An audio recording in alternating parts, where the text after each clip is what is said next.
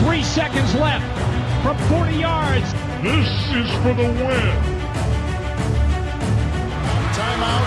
Timeout was taken. Hallo und herzlich willkommen zur zweiten Folge unseres neuen Podcasts Icing the Kicker in Kooperation zwischen dem Kicker und der Footballerei. Wir stimmen euch gemeinsam in den kommenden Wochen immer donnerstags auf die anstehenden Playoff-Duelle in der NFL ein, denn für denn die für uns geilste Zeit des Jahres ist in vollem Gange NFL Playoffs. Mit dabei sind heute Detti aus der Footballerei. Moin Detti. Hallo Kutsche. Es freut mich, dabei zu sein. Wunderbar. Das beste Football-Wochenende des Jahres für mich steht vor der Tür. Die Divisionals. Schuan aus der Footballerei ist auch dabei. Moin, Schuan. Moin, moin. Noch ganz müde vom letzten Wochenende. Komplett gerädert, aber hey, alles für die Fans und für die NFL. Und Markus alias Grille vom Kicker ist auch dabei. Moin, Grille. Moin, moin. Erstmal auch von mir natürlich nach Hamburg und Daddy hat mir das Servusler letzte Woche schon weggenommen. Trotzdem noch von mir. Servus.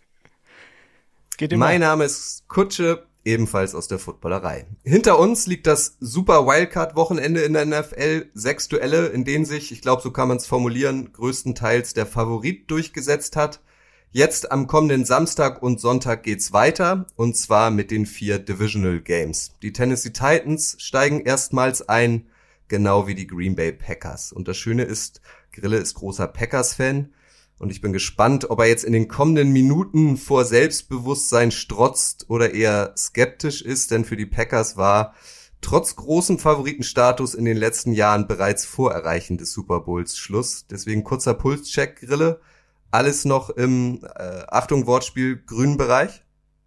Es ist tatsächlich schon eher im orangenen Bereich, muss ich sagen, weil als gebürtiger Franke bist du eh immer ein wenig skeptisch und wie du es schon angedeutet hast, die letzten Jahre waren trotz guten Abschneidens bis ins NFC-Finale, aber dann bekanntes Aus, bekannter Ausgang. Deswegen bin ich schon ein bisschen zitterig unterwegs. Die Taschentücher für dich habe ich auf jeden Fall schon bereitgelegt. Falls, es, falls was ist, melde dich einfach. Wir nehmen, wir nehmen dich in den Arm. Wir, wir, wir äh, bring dich hier durch, keine Sorge. Danke. Aber das bevor wird schon. wir Das wird schon. Grille, das wird. Ich habe ein gutes Gefühl für die Packers. Grille, das ist Jammern auf soweit. hohem Niveau. Das ist Natürlich. Jammern auf hohem Niveau. Natürlich. Schon, du bist. Cowboys-Fan, oder? Hey, wollen wir nicht drüber reden. Machen wir jetzt aber einmal kurz, Schuan, denn bevor wir äh, in die Preview-Analyse der Divisional Game-Duelle einsteigen, äh, eine Frage an dich. Ähm, wie haben dir denn die Spiele in der Wildcard Round letztes Wochenende gefallen? Was sind deine Learnings? Du bist ja schließlich auch Head Coach ähm, der Berlin Adler aus der German Football League. Wie fällt dein Resümee aus, wenn du jetzt einmal kurz zurückblickst aufs vergangene Wochenende? Na, wir haben so ein paar, so ein paar Meilensteine gesehen. Das ist so das über, übergeordnete. Das fand ich ganz gut. Das habe ich, ich habe ja viel gelesen jetzt die letzten Tage und habe mich damit auseinandergesetzt. Und was ganz, ganz geil war, dass die Bengals nach 31 Jahren endlich mal ihren Playoff-Fluch ablegen konnten. Also es gab so drei große Dinge. Dann äh, wurden wir Zeugen, wie die Kansas City Chiefs Big Ben in die Rente geschickt haben mit einem Pfeil durchs Herz. Und dann hast du natürlich die Cowboys beobachten können, die äh, ja mit äh, einem Spielzug gegen alle Football Football äh, äh, ähm, Logiken äh, es geschafft haben, die Playoffs nicht zu verlängern für sich selber. Aber ansonsten Favoritensiege. Ich war sehr überrascht über die Höhe der Ergebnisse. Das äh, war teilweise ein echtes Schaulaufen und äh, Machtdemonstration in den einzelnen Spielen. Aber grundsätzlich äh, sehr viel zu erwarten und sehr viele, ähm, also Favoritensturz an sich. Ähm, bis Dallas war so ein bisschen überraschend für mich, aber die 49ers sind eben auch ein klasse Team und zwar so ein bisschen so the odd man out in den Playoffs. Sie waren ja, glaube ich, sechster Seed und waren nicht wirklich, ja, über die ganze Saison sehr, sehr ähm, überzeugend, aber sie haben es geschafft. Da, das war, war für mich so die einzige Überraschung als Cowboy-Fan. Alle anderen Sachen waren klare Angelegenheiten. Aber wie gesagt, die drei Sachen waren ganz interessant und äh, historisch. Gut, dann würde ich sagen, volle Fahrt voraus in die Divisional Games. Ähm, wir wollen das Feld chronologisch äh, nach den jeweiligen Kickoffs unserer Zeit aufrollen und beginne daher mit dem Duell der Cincinnati Bengals bei den Tennessee Titans. Kickoff dieses Spiels ist am Samstag 22.30 Uhr unserer Zeit. Die Bengals haben sich in der Wildcard Round gegen die Raiders durchgesetzt.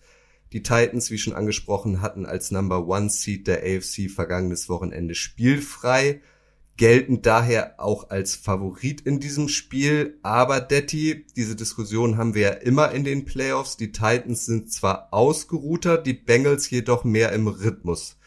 Was für ein Matchup erwartet uns dort, deiner Meinung nach? Naja, also die, die bengalischen Tiger haben mich ja letzte Woche nicht enttäuscht. Ähm, sie haben das getan, wovon man ausgehen konnte. Ich finde, sie haben sogar äh, nicht so gut gespielt, wie sie es hätten tun können. Also für mich war das Spiel eigentlich relativ einseitig, aber die Bengals haben halt den Sack nicht zugemacht gegen Las Vegas. Und dann wurde es halt im Endeffekt nach hinten raus doch wieder sehr knapp mit einer Interception kurz vor Schluss direkt an der Goal-Line. Aber die Bengals haben ihren Fluch besiegt, wie du schon gesagt hast. Die Bengals haben vier der letzten fünf Spiele gewonnen, äh, haben also nichts mehr zu verlieren. Und das ist auch für mich so ein Argument, was für Cincinnati spricht. Auf der anderen Seite hast du die Titans. Die haben jetzt dreimal in Folge die Playoffs erreicht. Das gab es nicht mehr seit der Zeit, als sie noch Houston Oilers hießen. Also das ist schon eine ganze, ganze Weile her. Schuhan, du wirst dich noch erinnern. Ähm, ja. Das war eine andere Zeit. Aber äh, Mike Frabel, du bist ja auch großer Fan, Schuhan, von ihm als Spieler gewesen und jetzt auch als Coach gehe ich davon aus, weil er halt wahnsinnig viel Erfolg hat. Und bei den Titans, ähm, die sind für mich eigentlich so eine Überraschung des Jahres, muss ich sagen. Ich habe mit Günter Zapf vor ein paar Wochen gesprochen. Für ihn ist Mike Frabel eigentlich ein Kandidat für Coach of the Year, weil er es halt geschafft hat ohne Derrick Henry. Und es gibt wahrscheinlich keinen Spieler, der eine Offense so prägt wie Derrick Henry ähm, tatsächlich sechs Siege und drei Niederlagen nur hinnehmen musste. Äh, obwohl die Offense halt damit so ihr Centerpiece verloren hat und trotzdem haben sie es eben geschafft, als Number One Seed in der AFC in die Playoffs einzuziehen sind zu Hause ähm, eine Macht, haben sieben Spiele gewonnen, zwei verloren und hatten halt jetzt diese extra Bye-Week, die natürlich auch Derrick Henry geholfen hat, weil wenn sie letzte Woche schon gespielt hätten, dann weiß ich nicht, ne? dann wäre er ins kalte Wasser ähm, geschmissen worden, wird er jetzt auch.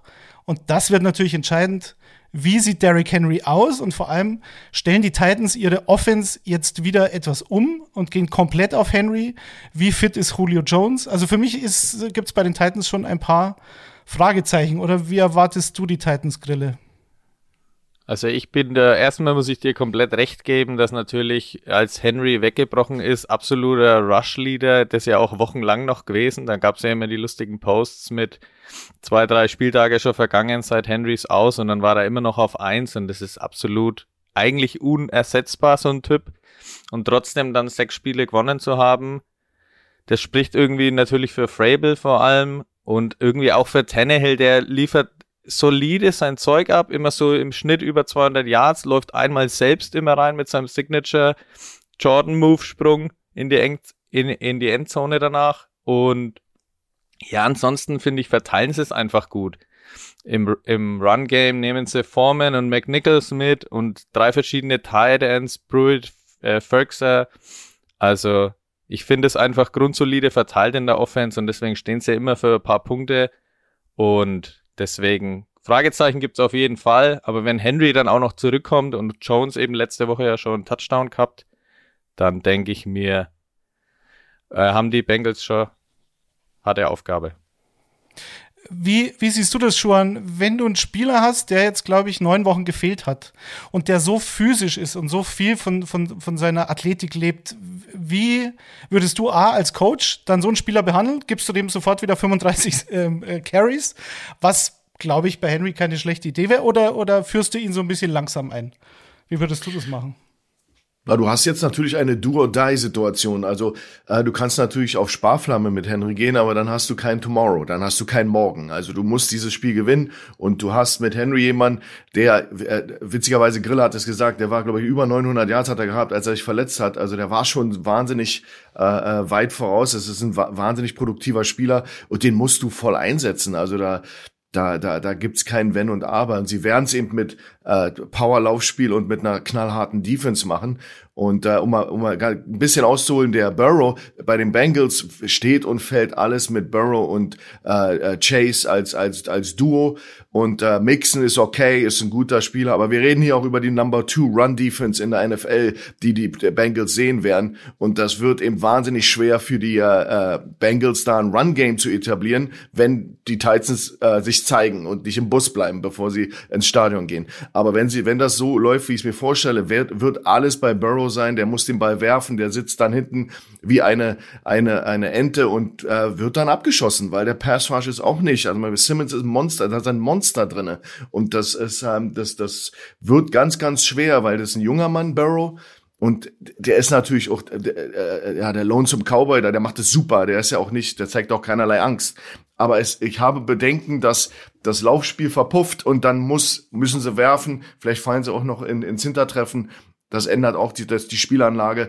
Und dann sitzt der da wie eine Ente hinten. Und dann wird's interessant. Dann muss man sehen, ob dann dieses explosive Spiel zu Chase und ihm funktioniert.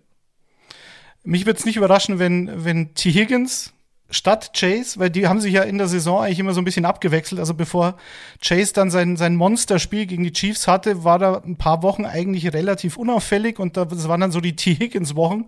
Und Tyler Boyd hast du ja auch noch. Also ich sehe es wie du. Ich glaube nicht, dass das ein Joe Mixon Spiel wird. Sie werden den Lauf versuchen, äh, irgendwie nicht ganz aufzugeben, aber gegen diese D-Line wird es schwer genug. Auf der anderen Seite hat Joe Burrow in den letzten zehn Vierteln eine 77er, 77% Completion Rate, 1100 Passing Yards, 10 Passing Touchdowns, keine Interception. Also heißer als Burrow und die Pass Offense kann man eigentlich momentan nicht sein. Und ich bin gespannt, ob die Pass Defense der Titans mit Christian Fulton und Janoris Jenkins, Jenkins, den gibt es ja auch schon ein paar Jahre, ob das genug ist für dieses äh, Wide Receiver Core der Bengals. Und auf der anderen Seite, ja, bitte, Schuhan, Entschuldigung da gibt's ja dann dieses, diese diesen alten Football-Spruch, dass die beste Cuff, äh, Pass-Coverage, die du haben kannst, ist der Pass-Rush. Also das ist ja, geht ja Hand in Hand. Das heißt, du kannst ja beide Dinge nicht isolieren. Das heißt, wenn wir einen Pass Rush auf, also wenn die Titans einen Pass Rush auf Burrow hinkriegen, dann wird die Coverage auch ziemlich gut sein von den Titans. Also das ist ja der Witz dabei. Du kannst beides nicht wirklich trennen voneinander. Aber, aber natürlich ist Burrows hot und äh, das Poster-Child im Moment für die, für die Leute da drüben in der NFL. Und äh, ja, das wird eine ganz enge Kiste. Und sie haben ja, die Bengals haben ja letzte Woche, das muss man dann auch noch sagen, nur zwei Sacks kassiert gegen die Raiders, gegen den Pass Rush, gegen Max Crosby. Also ähm, da hat die O-Line eigentlich eine ganz gute Arbeit gemacht, aber für mich wird's, wie du, wie du auch schon angedeutet hast, für mich wird ein bisschen auch die D-Line entscheiden, weil Cincinnati hat Riesenprobleme, Riesenverletzungssorgen in der D-Line, in der eigenen. Trey Hendrickson wird wieder fit sein, der beste Pass-Rusher, der hatte eine Gehirnerschütterung. Aber sowohl Mike Daniels als auch Larry Ogunjobi werden nicht spielen und ich bin gespannt, hm. ob das gegen Henry dann schon wieder spielentscheidend sein kann. Ja.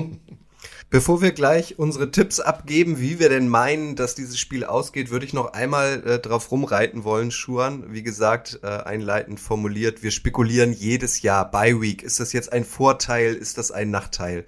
Du als Head Coach, deine Mannschaft hat ein Wochenende frei, kann zuschauen, was die Konkurrenz macht, kann zuschauen, wer der nächste Gegner wird.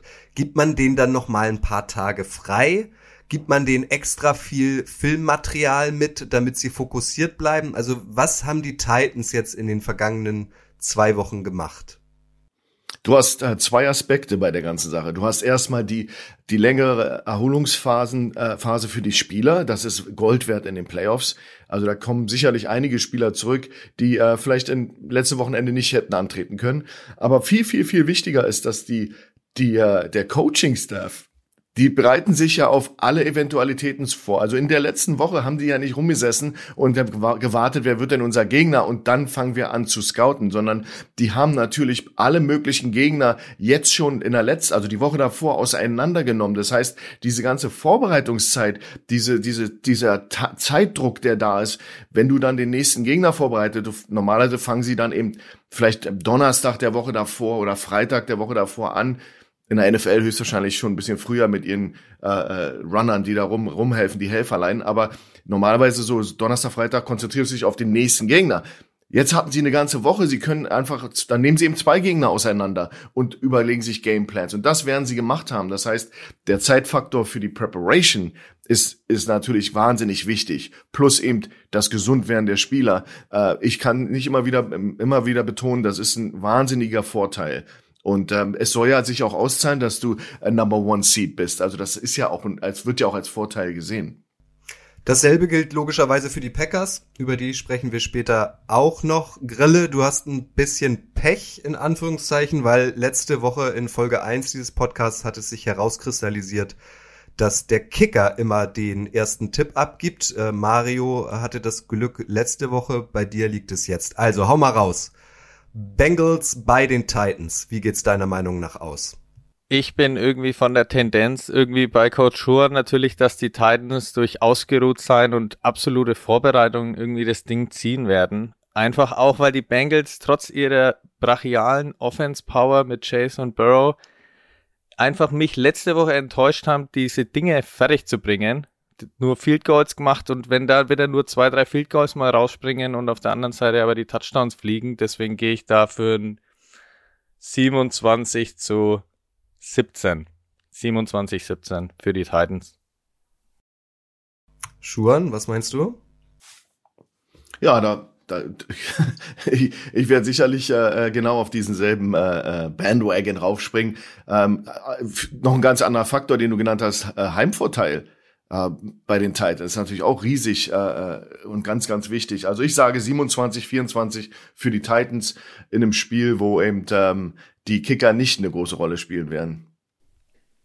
So, Daddy. Deine Meinung? Ja.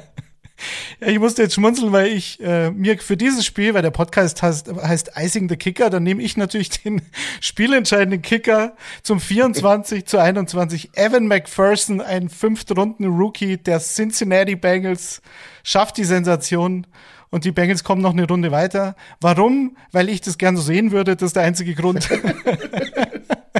Äh, das habe ich letzte Woche auch versucht, das so zu tun. Und äh, mein Super Bowl-Tipp war Bills gegen Cowboys, Schuhan. Da mm. sind 50 Prozent schon mal weggebrochen. Aber ich, ich ziehe das jetzt so durch. Ich hätte gern Cincinnati noch eine Runde weiter und lass sie gewinnen. Knapp durch ein Field in letzter Sekunde. Let's go. Vielleicht wird er geeist vorher noch. Das wär, wie geil wäre das denn? Wäre auf jeden Fall für uns äh, Zuschauer wahrscheinlich ideal wir wünschen uns ja immer Spannung bis zur letzten Minute. Ich äh, schließe mich eher Grille und Schuhan an. Ich glaube, dass die Titans gewinnen auch ähm, ungefährdet. Ähm, wir hatten ja in den vergangenen Tagen immer schon mal unsere Playoff-Brackets auf Social Media gepostet. Da habe ich die Titans in den Super Bowl reiten lassen. Deswegen muss ich die Titans jetzt auch gewinnen lassen. Ich sage, sie gewinnen 30 zu 20. Ich nehme mal runde Zahlen.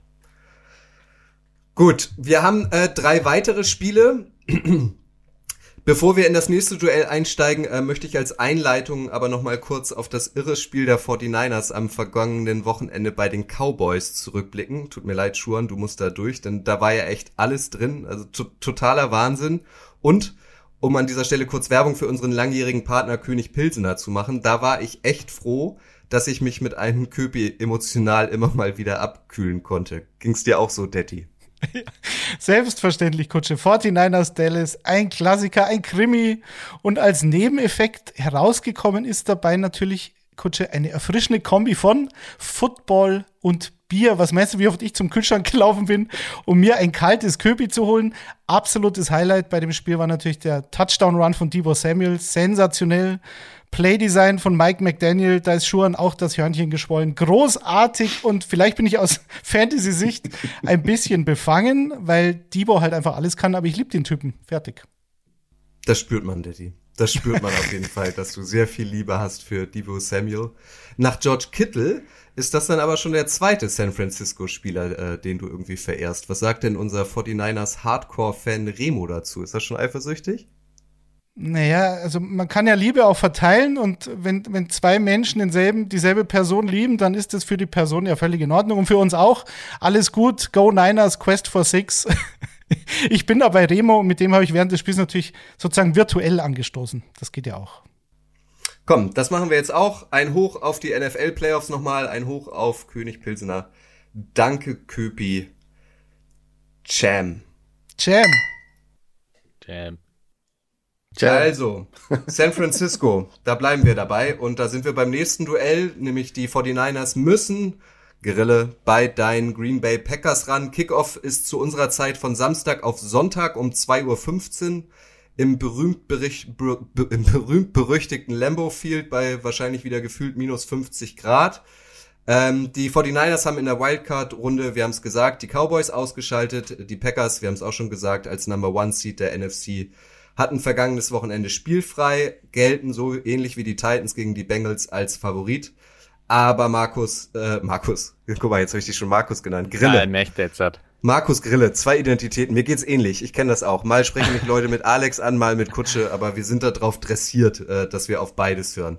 Eben. Als leidenschaftlicher Packers-Fan, hast du ein bisschen Bammel, äh, dass die Packers eventuell nicht gleich auf Betriebstemperatur sind, weil es gibt ja auch eine Historie zwischen den 49ers und den Packers. Äh, vor fast genau zwei Jahren gab's dieses Duell schon mal, damals im NFC Championship Game. Und das haben die 49ers gewonnen und sind anstelle der Packers in den Super Bowl eingezogen. Erinnerst du dich in diesen Tagen lieber nicht zurück, sondern guckst nur in die Zukunft? Ich wollte es eigentlich vermeiden, mich daran erinnern zu müssen, musste mich aber dann daran erinnern, dann gleich nochmal, naja, an Raheem Mostert gedacht, der uns damals wirklich vernichtet hat, über 200 Yards gelaufen, also komplette Zerstörung, sowas vergisst man nie mehr. Und man ist damals mit den gleichen mit der gleichen Vorfreude reingegangen wie jetzt eigentlich in das Wochenende. Geile Saison gespielt, geiles Team, geiler Trainer, Rogers on fire wie immer eigentlich.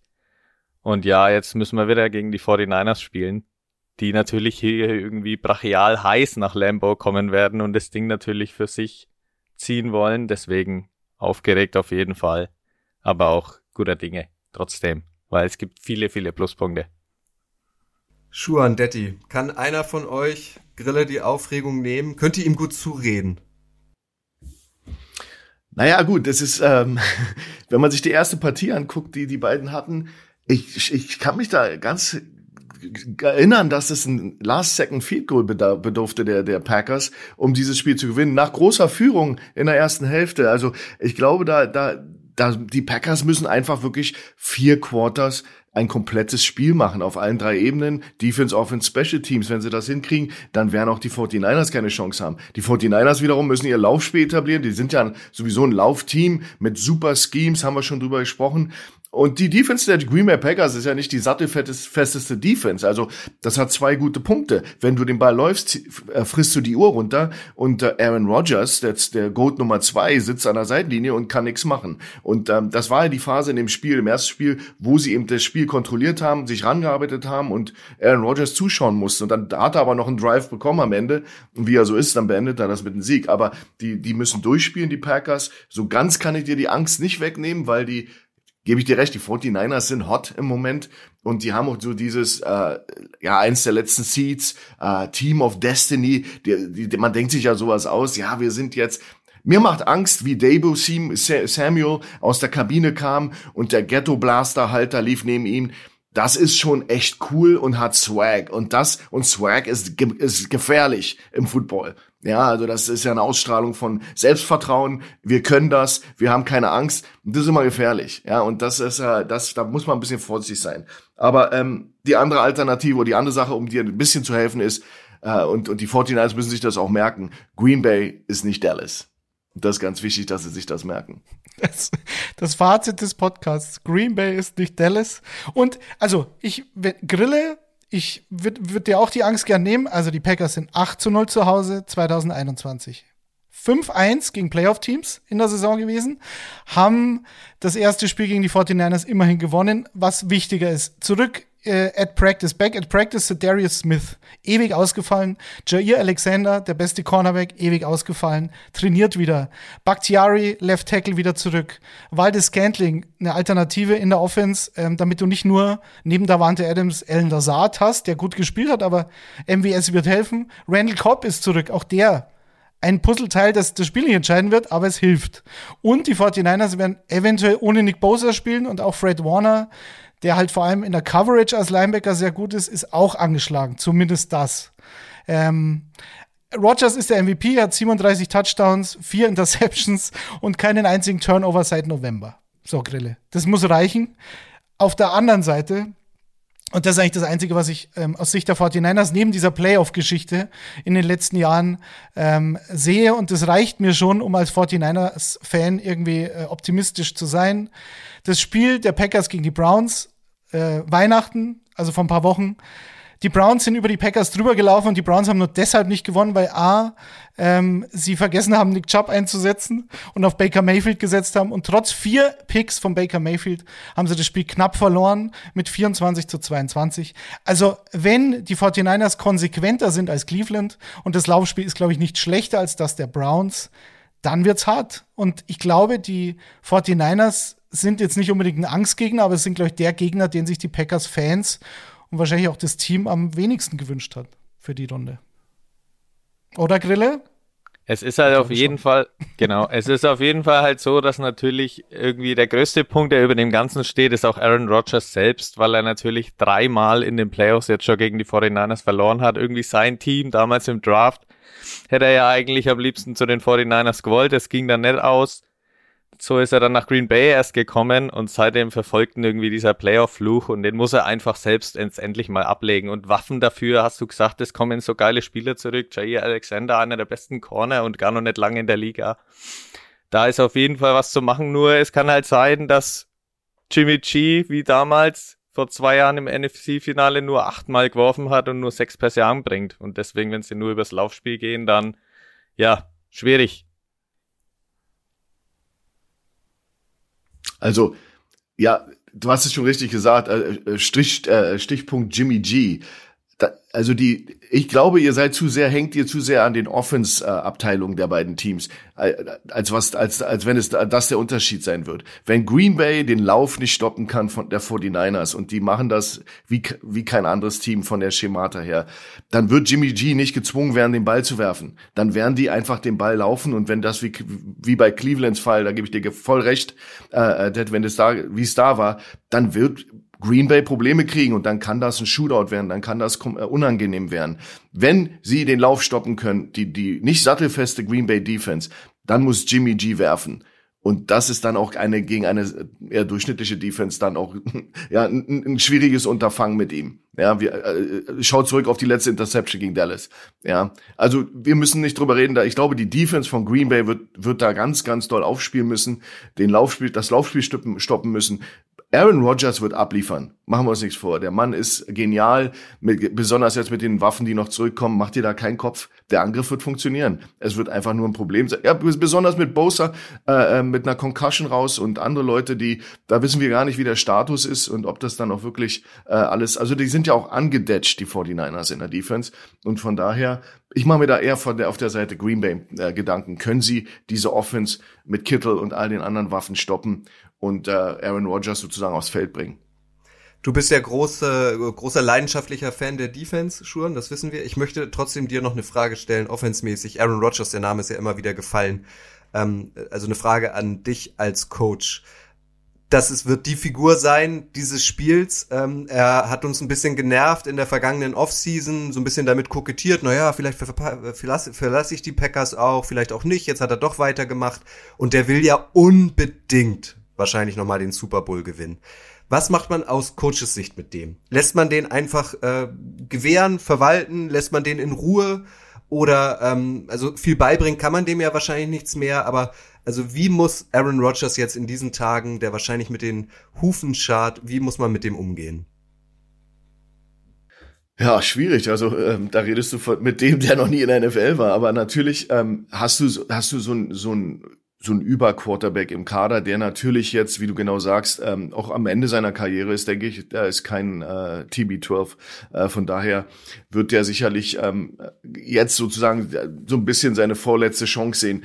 Du musst den natürlich fokussiert halten, aber äh, nochmal, das ist kein Rookie, das ist jemand, der, der weiß in Big Games, der war auch schon im Super Bowl. Also das sind Leute, das ist jemand, der, der jetzt keine, keine Special Behandlung braucht. Viel, viel wichtiger ist, dass Green Bay in der Offseason sich mal Gedanken macht, wie sie mit dem Mann kom kommunizieren, dass er einbezogen wird in Entscheidungsfindung, äh, wie Draft, wie äh, Free Agent Signings. Das ist, äh, das Problem ist doch nicht äh, zwischen Lafleur und ihm, sondern das Problem ist doch Management und ihm, dass der, dass so eine, so eine verdiente Persönlichkeit wie er, der, der beste Quarterback, äh, einer der besten Quarterbacks in der NFL ist, dass der einfach nicht mit einbezogen wird. Da werden, da werden freaking Second-Year-Quarterbacks einbezogen in Entscheidungen bei anderen Teams und er als, als Veteran wird nicht mal gefragt oder ihm wird was Falsches gesagt und dann was anderes gemacht. Also das ist für mich äh, eher so der Knackspunkt. Knackpunkt. Ansonsten, wenn man es nicht macht, muss man aufpassen, dass er den Super Bowl nicht mit einer anderen. Was halt, finde ich, bei Rogers schon ein bisschen auf dem Spiel steht. Und deswegen ist es hochinteressant, auch aus Packers Sicht, was jetzt passieren wird gegen die 49ers und gerade eben gegen den Gegner, den man nicht gerne hat, glaube ich, an der Stelle. So ein bisschen diese Legacy von Aaron Rodgers in den Playoffs. Also er hat jetzt elf Siege, neun Niederlagen. Das ist von, von den Quarterbacks, die die meisten Playoff-Siege in der NFL-Geschichte haben, die drittschlechteste Siegrate. Also das sind 55 Prozent seiner Playoff-Spiele hat er nur gewonnen. Schlechter waren nur Peyton Manning und Brad Favre obwohl er in den Playoffs 45 Touchdowns und 13 Interceptions nur geworfen hat. Dass Rogers wenig Turnovers hat, ist klar, das ist bekannt. Aber mit so einer Statistik so wenig Playoff-Spiele zu gewinnen und am Ende dann halt nur, Stand jetzt, einen Ring zu haben.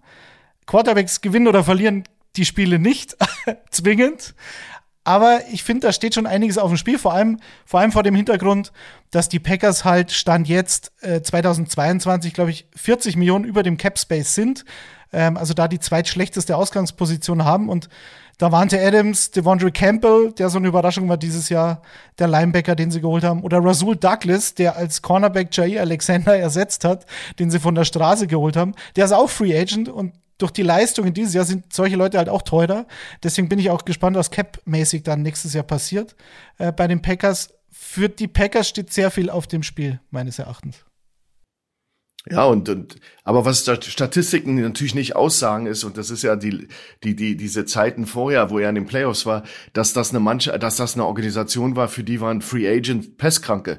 Die haben einfach diese Mannschaft nicht verstärkt auf dem Free Agent Markt über Jahre. Das war fast eine philosophische Frage. Die haben eben über die Draft probiert, die haben eben da, ähm, wir erinnern uns immer wieder daran, wie Aaron Rodgers nach einem Wide Receiver gejammert hat, auch in Public gegangen ist, in die Medien. Und äh, das wurde einfach ignoriert und das wurde einfach die Mannschaft nicht äh, punktuell verstärkt. Und dann trotzdem in die Playoffs kommen und dann steht dieser Rekord, den du genannt hast, diesen Sieg-Niederlage-Rekord, in einem ganz anderen Licht. Wir, wir reden hier über jemanden, der nicht mit, der ist mit einem Messer zu einem äh, Bazooka-Kampf gegangen oder, oder äh, AK-47-Kampf. Ja, das ist also für mich jemand, der ist, äh, ähm, äh, hat das, der hat da das Beste draus gemacht was man machen kann, ähm, weil der wurde fast am langen Finger verhungert lassen. Was ich dazu ja noch sagen wollte, ist, das hat ja auch EQ im Interview mit The Zone angesprochen, dass, also Equanam Equanamian St. Brown, dass einfach das Team, was Daddy auch gerade schon gesagt hat, nächstes Jahr so nicht mehr zusammen sein wird und da ist Rasul Douglas eben ein gutes Beispiel mit fünf Interceptions und das ist aber auch vielleicht in Rogers sein Vorteil, dass eben er nicht wie in so vielen letzten Jahren alleine dasteht mit nur zwei, drei Waffen, sondern er hat in der ganzen Offense Waffen. Wir haben ja auch gar noch nicht über AJ Dillon gesprochen, der einfach für kurze Jahre, um auch mal die Uhr zu kontrollieren und trotzdem immer zu einem neuen First Down zu kommen. Das ist einfach so wichtig, auch in seiner Defense. Überall sind da Waffen da und dieses Team hat jetzt einfach die Chance dafür, alles von damals irgendwie mal vergessen zu lassen. Und da ganz kurz noch, ähm, in den Playoffs ist die Bilanz in den letzten 18 Jahren, glaube ich, 6-6, also sechs Siege, sechs Niederlagen daheim mit Lambo, alles. Ähm, also die Heimspiele. Und da muss jetzt einfach mal alles gezogen werden und da ist jetzt die größte Chance dafür. Wir wünschen es dir sehr. Grille, wirklich. Und um dir vielleicht noch eine kleine Brücke zu schlagen und ähm, das Wetter nochmal zu thematisieren, also die 49ers aus dem Sunshine äh, State kommen in die Frozen Tundra, das spielt sicherlich auch nochmal eine Runde, äh, Rolle. Also von daher, wir sind bei den Tipps. Hau raus, Grille. Ja, am Ende habe ich ja mein Statement positiv aufgehört, deswegen kann ich nichts anderes sagen als, ja, 35 Punkte werden es auf jeden Fall bei den Packers. Und von den 49ers kommt schon ein bisschen was. Ich bin aber nur bei 23, sagen wir mal. 35, 23. Go Pack, go.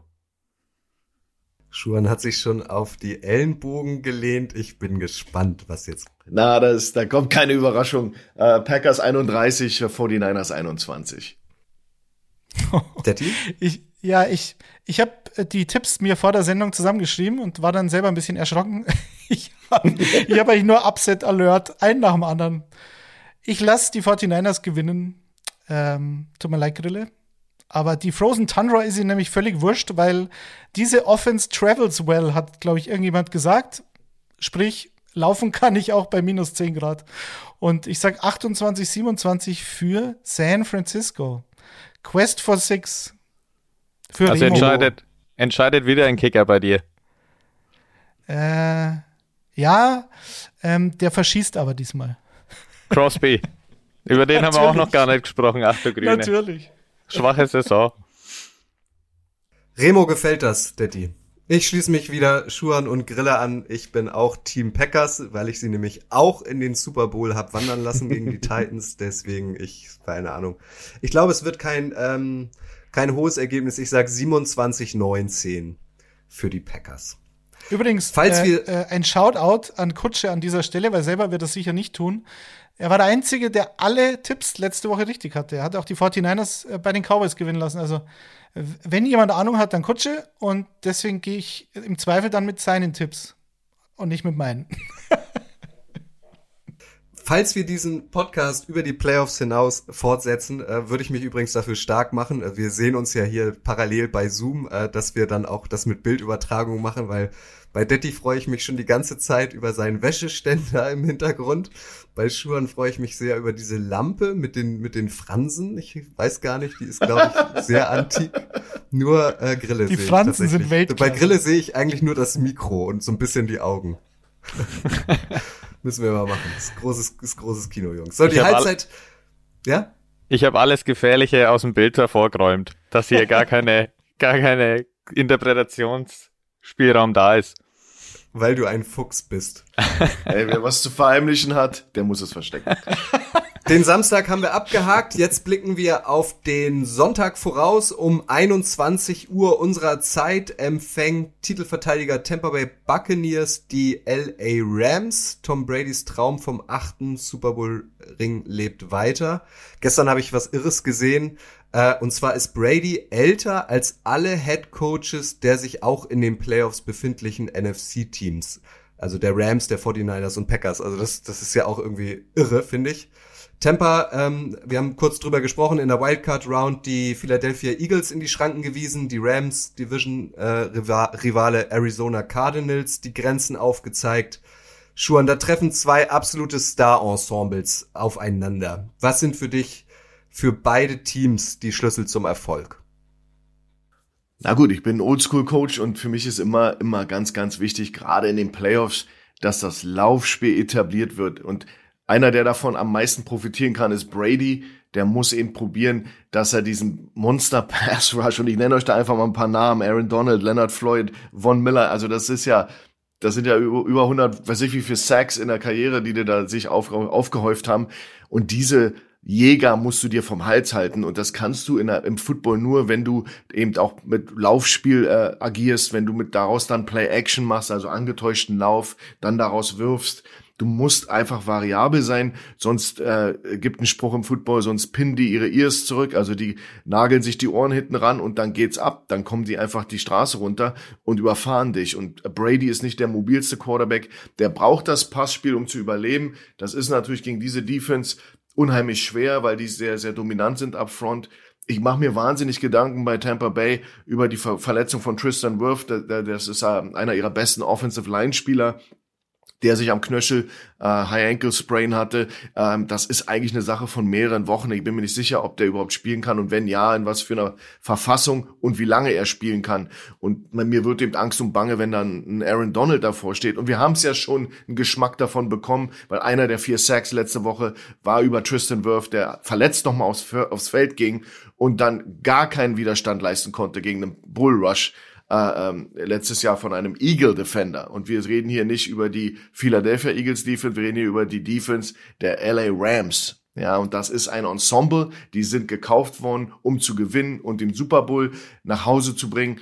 Und das werden sie sich eben da, ja, nicht von einem Tom Brady eindimensional, der da sitzt und nur wirft wegnehmen lassen. Sie müssen den Lauf etablieren. Das ist Number One. Und dann hat er auch eine Chance. Der wird sein Passspiel aufziehen mit Gronkowski und, und, und, und Evans. Äh, der ist super mit dem Kurzpassspiel. Keiner wirft den Ball so schnell weg wie er. Äh, das sind so die Dinge, die ihm helfen werden. Äh, langsames bewegende, also lange Passing Plays mit mit mit deep, deep in der Pocket wird er sich leisten können. Quick Passing, Laufspiel, methodisch übers Feld arbeiten, das ist sozusagen der Schlüssel für die Tampa Bay Buccaneers. Ich bin mir bei den Bucks irgendwie nicht so ganz sicher, was ich momentan von ihnen halten soll. Also sie haben, glaube ich, keine Ahnung, neun von zehn Spielen gewonnen. Also man kann schon sagen, dass sie einen Lauf haben in der letzten Zeit. Aber das Spiel gegen Philly war halt so von der ersten Sekunde dermaßen einseitig und es, ähm, die, die Eagles waren einfach kein Gegner für die Bucks. Die, die, die, kamen nicht zu spielen und sich zu wehren, sondern sie haben sich ergeben relativ früh. Wir haben ja letzte Woche auch gesprochen über dieses Spiel, logischerweise haben gesagt, okay, mit Mario, dem Eagles-Fan, der gesagt hat, ähm, und da war ich bei ihm, wenn du dieses Run-Game der besten Run-Offense, das waren ja die Eagles, äh, wenn du das durchziehen kannst und deine Stärke ausspielen kannst, dann hast du auch eine Chance gegen Tampa, weil die eben in den Wochen davor gegen den Lauf gar nicht mehr so dominant waren, wie man es eigentlich von ihnen gewohnt war. Das Ergebnis waren dann natürlich insgesamt, glaube ich, neun äh, Carries durch Running Backs von den Eagles. Also da kam halt einfach gar nichts. Und die Rams sind kein Run-Team per se, aber sie haben halt letzte Woche 140 Rush Yards mit Sony Michel und Cam Akers aufgelegt.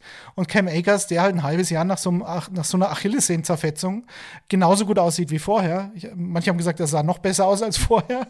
Wie das geht, weiß ich nicht. Es gab da so eine neue Operationsmethode, die jetzt, glaube ich, im Profisport ähm, äh, Usus sein wird, wenn man sieht, wie, wie Cam Akers, wie schnell das bei ihm ging.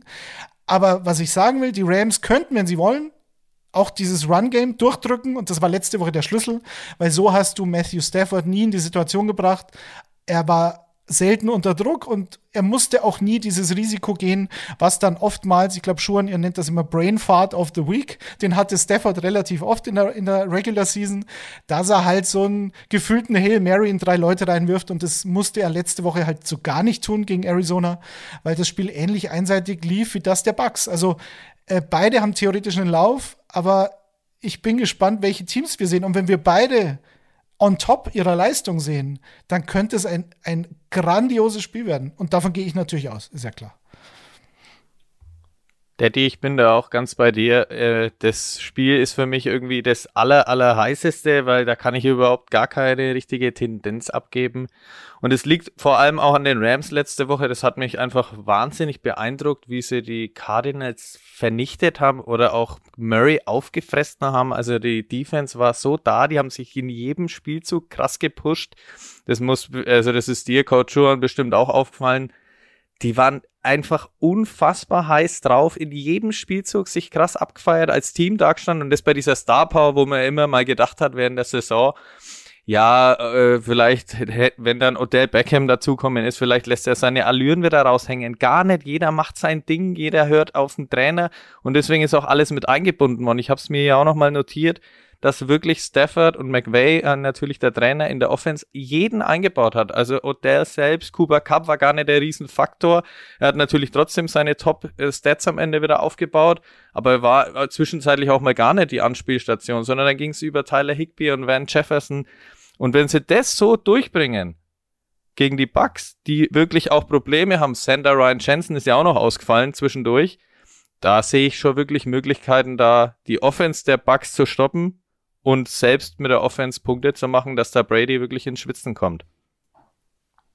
Ja, absolut. Und ähm, ich habe ja so ein bisschen den Luxus, dass äh, einer meiner Zöglinge, das ist der Maximilian Pircher, der ist aktuell im Kader der, der LA Rams. Und äh, das ist ein alter Swaco Raider von uns, der, der Junge hat über das IPP-Programm geschafft. Und der sagt, dass die, die Mannschaft super drauf ist, dass das äh, im Gegenteil keine Egos gibt, dass diese Mannschaft on a mission ist. Und das ist, kommt von jemandem, der sitzt im Lockerroom. Das ist jetzt der Service für euch Hörer da draußen. und ähm, aber, aber nennen wir mal den Elefanten im Raum. Ja, das ist, ich glaube, welche Defense wird abliefern von beiden? Das wird der Faktor sein, weil beide Offense-Reihen sind Starstruck, die sind riesig äh, loaded und ähm, ich glaube, wer wird abliefern? Und Tampa sah gegen die Eagles super aus, aber da komme ich wieder zu meinem Spruch, die Philadelphia Eagles sind nicht die LA Rams, das muss man ganz klar sagen. Und ähm, ich glaube ganz, ganz doll daran, dass ähm, ich, ich nenne euch fünf Gründe, warum die LA Rams dieses Spiel äh, gewinnen werden. Cooper Cup, OBJ, Tyler Higby, Van Jefferson und Cam Akers. Ha! Ich bin gespannt, weil du Defense angesprochen hast und ein, als, als Defensive Coach sozusagen dann natürlich sowieso die meiste Expertise hast. Was sagst du aus meiner Sicht die Secondary der Rams? Du hast auf der einen Seite Jalen Ramsey und David Long, die Cornerbacks, das ist völlig okay. Du, du hast auf der Seite der Bucks, da hast du Mike Evans und natürlich Gronk, klar. Wenn wir Gronk sagen, müssen wir auf die Safeties kommen. Jordan Fuller, der war ja bei den Rams sogar der Playcaller in der Defense. Ähm, das hat jetzt ein Mittellinebacker übernommen, wo sie aber auch keine richtige Konstante haben bei den Rams, eigentlich schon seit langem nicht. Da fehlt ihm meines Erachtens auch noch so ein, so ein, so ein, so ein Game Changer in der Mitte. Aber Jordan Fuller wird out sein und Taylor Rapp, der zweite Starter, kommt wahrscheinlich zurück. Aber ähm, ist das für dich entscheidend? Für mich ist so die Secondary der Rams gegen die Passing Offense der Buccaneers so ein, so ein ganz entscheidender Faktor in dem Spiel. War ja auch ein Thema äh, letzte Woche beim, beim, ähm, äh, bei der Footballerei, bei unserem 19 Uhr Call montags immer, dass wir natürlich äh, gesagt haben, die haben ja beide Starting Safety ver verloren, die Rams, in der Woche vom, vom letzten Spiel.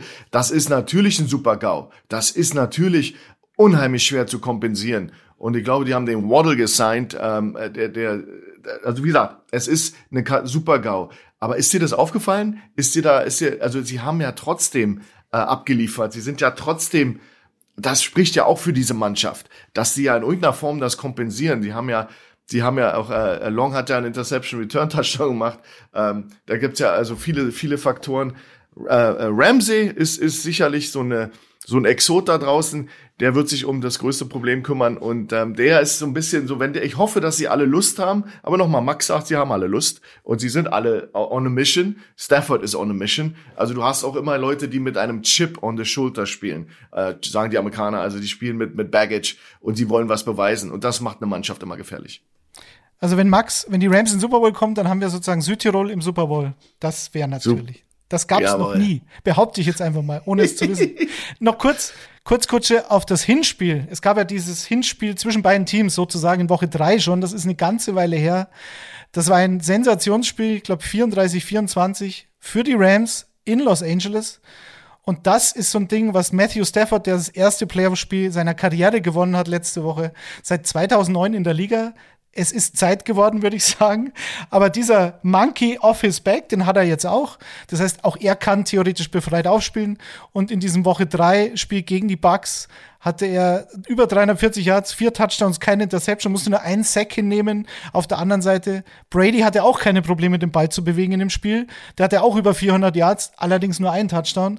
Und weil du Mike Evans angesprochen hast, da gab es dieses Matchup gegen Jalen Ramsey nicht durchgehend. Der hatte trotzdem acht Catches für über 100 Yards. Allerdings halt noch mit Chris Godwin. Und der fehlt, genauso wie Antonio Brown, logischerweise.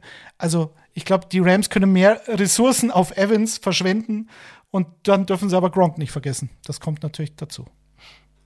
Zwei Sachen, das kann man an dieser Stelle, finde ich, einmal sagen. Ich, ich finde es irgendwie erleichternd, dass Antonio Brown bislang nirgendwo wieder untergekommen ist. Das hatten wir ja alle befürchtet, dass der irgendwie dann schnell von irgendeinem Playoff-Team von der Straße geholt wird. Dem ist nicht so. Und Matthew Stafford, den du angesprochen hast, Daddy ist ja großer Matthew Stafford-Fan, dem sei es wirklich gegönnt, dass er jetzt mal sein erstes, äh, seinen ersten Playoff-Sieg eingefahren hat. Äh, der war ja gefühlt verschenkt bei den Lions. Grille, wir sind bei den Tipps. Wird es einen zweiten Playoff-Sieg für Matthew Stafford geben? Ich habe es ja schon anklingen lassen, ich bin irgendwie von der Tendenz her auf die Rams, auch wenn wir noch vergessen haben, dass zum Beispiel bei den Bucks natürlich auch hier Linebackers, Shaquille Barrett und so wieder zurück sind, die zwischenzeitlich ja auch weg sind, Jason Pierre-Paul. Da muss ich die Offense um Stafford schon auch in Acht nehmen, deswegen glaube ich hier wirklich ist es mein engster Tipp. Ich bin hier bei einem knappen 24 zu 21 für die Rams, aber aber es wird absolut spannend. Es wird auch nicht immer was rausgehen, weil auch beide Defenses abliefern werden, aber knappe Kiste, aber pro Rams. Bei Grille Schuhan fliegt offenbar der Titelverteidiger und Tom Brady mit Tom Brady raus. Bei dir auch? Ja, es ist, es fällt mir schwer, aber ich denke mal, es wird das, das Team, das hungriger ist. Also wir haben mit dem Buccaneers ein Team, Been there, done that. Sie waren in, im Super Bowl, sie haben es abgeliefert. Äh, einer der Quarterback, der äh, äh, Tom Brady, wie sich mittlerweile wie sich in doppelstelligen Super Bowl teilnahm. irgendwann kommt der Punkt, wo es nicht mehr reicht. Und dann kommt dieser, dieses junge, hungrige Team. Das wird an diesem Wochenende passieren. Da sind so viele Rams auf dem Feld, die was zu beweisen haben, die hungrig sind, die jetzt endlich wollen. Die ganze Organisation und Stadt will sie da rein haben. Big-Time Investments in die Mannschaft gemacht wurden. Ich sage 31, 28 für die Rams. Harte Kiste, eine Schlacht. Das Spiel wird, wird äh, ähm, das beste Spiel während des Wochenendes. Jetzt müsstest du eigentlich für die Bugs tippen. Ja, ich, Daddy. Du, ich du wundere mich ja immer gerade schon. konträr zu Ja, Brille eigentlich und schon. Schuhen. Ich dachte, ich bin mit meinen Upsets alleine. Und ich weiß auch nicht, ob das überhaupt ein Upset wäre, aber ich meine, gegen Tom Brady zu Hause zu tippen, ist per se schon ein Upset, befürchte ich. Der ist jetzt, glaube ich, insgesamt 21 zu 4 zu Hause, seine Bilanz in den Playoffs, in seiner Karriere. Ich sag 34, 28 für die Rams. Warum? Weil ich das mir so wünsche. Weil ich halt, ich will Matthew Stafford im NFC Championship Game in LA gegen die 49ers sehen, weil das Spiel vor zwei Wochen war halt auch Weltklasse und ähm, letztlich wird's Brady sein und ich hoffe, Kutsche, du tippst auf Brady, weil sonst werden wir böse Briefe von den Buccaneers-Fans bekommen, wohl auch zu Recht, weil Brady zu Hause zu unterschätzen, das ist nicht gut eigentlich. Ja, bin ich tatsächlich mal standalone jetzt, weil ich tippe auf die Buccaneers, ich tippe auf Brady. Ähm, ich, ich, ich finde, man kann irgendwie die Situation bei den Cowboys und bei den Rams so ein bisschen vergleichen. Der Druck ist irgendwie hoch, die Erwartungen sind hoch. Die äh, Rams sind all in gegangen, haben sich da wirklich, wie schon angesprochen, ein Star-Ensemble zusammengewürfelt, zusammengestellt. Ähm, und ich glaube, ähm, letztlich äh, über die beiden Trainer haben wir auch noch gar nicht gesprochen. Irgendwie Sean McVay ähm, gilt als Mastermind. Bruce Arians ist aber irgendwie ein, ein Ticken älter, ist ein gestandener NFL-Coach. Ähm, ich glaube, da macht auch die Erfahrung dann letztlich den Unterschied. Deswegen tippe ich auf die Buccaneers. Allerdings glaube ich auch, dass es eine enge Kiste wird. 31, 28 bin ich mal alleine. Ein Spiel, last but not least, haben wir noch, und zwar um 0.30 Uhr unserer Zeit in der Nacht von Sonntag auf Montag das Duell der Buffalo Bills bei den Kansas City Chiefs. Die Bills haben in der Wildcard Runde NFL-Seriensieger äh, Patriots überrollt. Ähm, vor allem Quarterback Josh Allen war überragend. Der hatte mehr Touchdown-Pässe als Incompletions, ist deswegen vor kurzem auch wieder König der Woche der Footballerei geworden. Und nun kommt es zum Duell mit ähm, Chiefs-Spielmacher Patrick Mahomes, dem bestbezahlten Sportler unseres Planeten.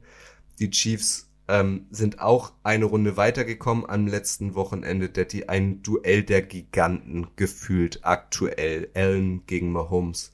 Wer hat deiner Meinung nach die besseren Mitspieler? Ja, das ist eine gute Frage. Im Endeffekt, wir haben gesagt, also äh, Rams gegen Buccaneers wird ein großartiges Spiel, aber Bills gegen Chiefs, ich weiß nicht, ob das noch ein Ticken großartiger werden könnte. Ich sag mal so, also was spricht für die Buffalo Bills? Ich gehe davon aus, dass ihr mir viele Gründe dann auch nennen könnt, die für die Chiefs sprechen. Ich bin jetzt mal auf der Bills-Seite, weil die Bills sind mein Super Bowl-Tipp. Ich bin da, glaube ich, der Einzige in der Footballerei, der das so sieht. Aber ähm, sie haben mich nicht enttäuscht letzte Woche. Das gerade gegen New England, das war schon überraschend, wie dominant sie waren, finde ich. Josh Allen war letzte Woche der erste Spieler in der Geschichte der NFL mit fünf Passing Touchdowns, 80% Completion Rate und über 50 Rushing Yards. Und er war der erste Spieler in der NFL Playoff Geschichte mit 300 Passing Yards, fünf Touchdowns und mehr als 60 Rushing Yards. Er war 10 von 10 bei Würfen über 10 Yards gegen die Patriots, hat dabei 238 Yards geschafft, vier Touchdowns und ein perfektes Passer-Rating. Ich habe in, meiner, in meinem ganzen Leben noch nie so ein perfektes Offensivspiel eines Quarterbacks oder eines ganzen Teams gesehen, wie bei den Bills letzte Woche gegen New England. So, die Offense erreicht im Schnitt in den letzten sechs Spielen 32 Punkte pro Spiel und dabei, und wir haben es letzte Woche angesprochen, Max und ich vor allem, wir haben gesagt, Devin Singletary, der ist in Fahrt und die Bills haben verstanden, dass du in den Playoffs nicht gewinnen kannst. Und das war letztes Jahr zum Beispiel das Problem, wenn du kein Laufspiel hast. Und sie haben in diesen letzten sechs Spielen 164 Rushing Yards im Schnitt pro Spiel gehabt. Singletary hatte so gut wie alle Running Back Snaps und ist eine ganz entscheidende Figur in dieser Offense. Und auf der anderen Seite des Balls bei Buffalo hast du eine Passing Defense, die in der Regular Season zwölf Passing Touchdowns zugelassen hat. Das ist unfassbar. Ich glaube, die zweitbeste Defense liegt bei 17 und ist das einzige Team in der NFL, das nicht mehr als 3000 Passing Yards in der Regular Season 2021 kassiert hat. Also, und das ohne ihren besten Cornerback, Trey Davis White. Also, ich sehe im Moment keine Schwäche bei diesen Bills, außer dass sie jetzt halt in Arrowhead spielen müssen gegen Patrick Mahomes. Aber es gab auch ein, sozusagen ein Hinspiel in Woche 5 äh, in Arrowhead, da haben die Bills klar gewonnen mit 38 zu 20. Letztes Jahr haben sie natürlich das AFC Championship Game in Kansas City verloren und wollen das jetzt natürlich ändern. Glaubt ihr, äh, oder glaubst du, Grille, sag mal, ja. glaubst du, die Bills haben eine Schwäche oder sind die Chiefs einfach zu stark und es ist eh egal? Nee, also ich bin da wirklich bei dir, weil die Bills letzte Woche, ich saß da wirklich im Sofa drin, das hat sich angefühlt wie ein Blockbuster-Movie irgendwie. Da ging alles raus. Also der Gameplan hat funktioniert 100%. Ich weiß nicht, was irgendwie nicht geklappt hat. Sieben Touchdowns, also sieben Touchdown-Drives gleich von Anfang an weg. Da bist du weggezogen vom Allerfeinsten. Wenn sie sowas nur hinbekommen, gegen die Chiefs annähernd so abzuliefern, dann denke ich, haben sie da einfach insgesamt das bessere Team. Weil die Chiefs, das ist, finde ich, immer schon die Geschichte der Chiefs, die können in fünf Minuten wirklich auch drei Touchdowns machen. Aber die haben immer mal wieder dünnere Phasen, schwächere Phasen. Das hat man gegen die Steelers auch am Anfang gesehen. Da ging es in der Offense nicht, weil die Steelers Defense da eben dagegen gefunkt hat. Und die, wenn die Bills Defense das schafft und dann immer, wenn Josh Allen drauf ist und sein Ding da abzieht mit allen eingebundenen Offensivwaffen und die machen dann eben auch mal selbst in 5 Minuten 21 Punkte, dann können die Bills da zwischenzeitlich wirklich wegmarschieren und die Defense den Vorsprung dann auch halten. Deswegen, also Bills annähernd, wenn sie 80 Prozent von letzter Woche hinkriegen, dann mega. Ja, also man kann einem, es kann einem schon Angst und Bange werden, wenn man die Bills und die, die, Leistung von letzter Woche sieht. Also das war eine Demontage. Ein, wir waren ja Zeugen, wir wurden ja Zeugen eines historischen Ereignisses, äh, wie die Patriots da auseinandergenommen wurden. Übrigens, die drei toughest Niederlagen, die Bill Belichick in seiner Coaching-Karriere bei den Patriots erleiden musste, waren immer gegen die Bills. Also das ist so sein, sein Nemesis, sein, sein Kryptonit. Ähm, und wenn es dann mal nicht klappt gegen die Bills, dann, dann hauen die auch immer darauf, wo es weh tut. Also das scheint dann so, so entweder gehst du komplett unter oder äh, du gewinnst. Aber die, äh, die Bills sind kompakt. Sie wirken für mich als das kompaktere Team auch als das Team, wo alle Ebenen am besten arbeiten. Und ich habe natürlich immer ein besseres Gefühl, wenn eine Mannschaft auch von einer Defense getragen wird. Ja, weil Josh Allen ist natürlich ein generational Player, aber der ist natürlich alleine auf weiter Flur, wenn er nicht noch die Hilfe hätte der Defense. Vergesst nicht, Defense erobert auch Possessions, das heißt, erobert mehr Möglichkeiten für den Quarterback zu scoren. Die Chiefs Defense hat sich auch wahnsinnig verbessert. Das ist kein Washover, das ist sicherlich auch eine super Unit. Ähm, mir hat aber die ganze Saison der Chiefs nicht so gefallen. Das war ein Up and Down. Mahomes war sehr risky am Anfang, hat eben auch äh, seine Stats waren komplett äh, out, out of the norm, also nicht nicht was er normalerweise macht. Und dann jetzt hat er sich so ein bisschen eingefunden. Das ist äh, da gebe ich Detti recht, das kann, das kann, vielleicht ist das das beste Spiel am Wochenende, weil von dem, vom Personal, vom, vom, vom Abliefern vom Level des Plays gibt's gibt's keine zwei andere Teams, die das können. Also Kansas City wahnsinnig kreativ, ähm, trauen sich äh, crazy crazy Plays. Dafür lohnt sich schon das Spiel sich anzuschauen. Die Bills sind eben wie so ein, für mich wie so ein Panzer. Das ist eine mega Defense. Dieser General da oben mit Josh Allen, der auch mal selber läuft, ähm, wo, wo mir die Augenbrauen immer hochgehen, wie, wie oft die auch Quarterback designte Runs haben. Also das will der Head Coach, dass er da in den Haufen reinrennt. Und das ist natürlich auch immer so ein bisschen so ein Schreckmoment für mich. Aber die Bills wirken für mich kompakter und über die so Saison, irgendwie ist das eben so ein subjektives Gefühl, wirken die äh, irgendwie organisierter im, im, im, in, in ihren Dingen, die sie machen. Also das kann jetzt, äh, kann man zustimmen oder nicht. Letztlich, wenn wir nochmal auf dieses Spiel in Woche 5 zurückblicken, dann haben, klar, die Bills haben klar gewonnen in Kansas City, durchaus vergleichbar mit dem Duell jetzt, logischerweise. Die gleichen Grundvoraussetzungen, aber Josh Allen hatte halt ein perfektes Spiel, keine Turnovers, über 300 Passing Yards, drei Touchdowns und ist elfmal, weil du es ansprichst, selbst gelaufen für nur 59 Yards. Also da war jetzt kein, kein so richtig langer dabei. Auf der anderen Seite Patrick Mahomes hatte halt auch 270 Passing Yards, zwei Touchdowns, aber halt dann diese drei Turnovers.